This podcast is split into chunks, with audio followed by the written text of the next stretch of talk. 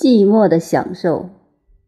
第二点，接着下来是说，做学问的人要准备一件事。就我个人研究，有个体会：真正为学问而学问，君子有所为，有所不为。该做的就做，不该做的杀头也不干。所谓人之所至，亦所当然的事，牺牲自己也做。为事为人就做了，为别的不来。因此，为学问而学问，就准备着一生寂寞。我们看历史，即看孔子就知道，孔子一生是很寂寞的。现在到处给他吃冷猪头，当年连一个便当也吃不到。但是他没有积极去求富贵。怎么知道这一套他不来呢？因为他明知当时有拿到权位的可能，乃至他的弟子们也要他去拿权位。因为孔子时代中国人口只有几百万人，在这几百万人中，他有三千弟子，而且都是每一个国家的精英，那是一股不得了的力量。所以有些弟子，尤其是子路。这个军事学的专家几乎就要举起膀子来，老师，我们干了那种神气。但是孔子不来，为什么呢？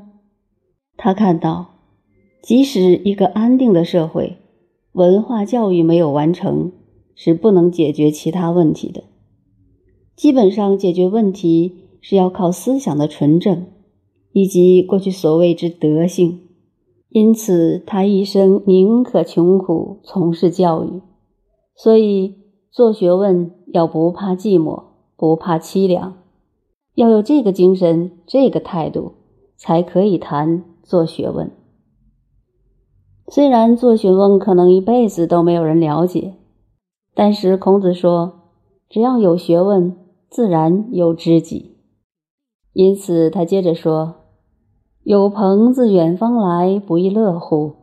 一个人在为天下国家千秋后代思想着眼的时候，正是他寂寞凄凉的时候。有一个知己来了，那是非常高兴的事情。而这个有朋自远方来的“远”字，不一定是远方外国来的。说外国来几个人学中国文化，我们就乐了吗？那是为了外汇。多赚几个钱罢了，《论语》不是这个意思。它这个“远”字是形容知己之难得。我们有句老话：“人生得一知己，死而无憾。”任何一个人做了一辈子人，包括你的太太、儿女、父母在内，可不一定是你的知己。所以，人能得一知己。可以死而无憾。一个人哪怕轰轰烈烈做一辈子，不见得能得一知己，完全了解你。尤其做学问的人更是如此。所以第二句跟着说：“有朋自远方来，不亦乐乎？”你不要怕没有人知道，慢慢就有人知道。这人在远方。这个远不一定是空间地区的远。孔子的学问是五百年以后到汉武帝的时候才兴起来，才大大的抬头。董仲舒弘扬孔学，司马迁传《史记》，非常赞扬孔子。这个时间隔得有多远？这五百年来是非常寂寞的，这样就懂得。有朋自远方来，不亦乐乎了。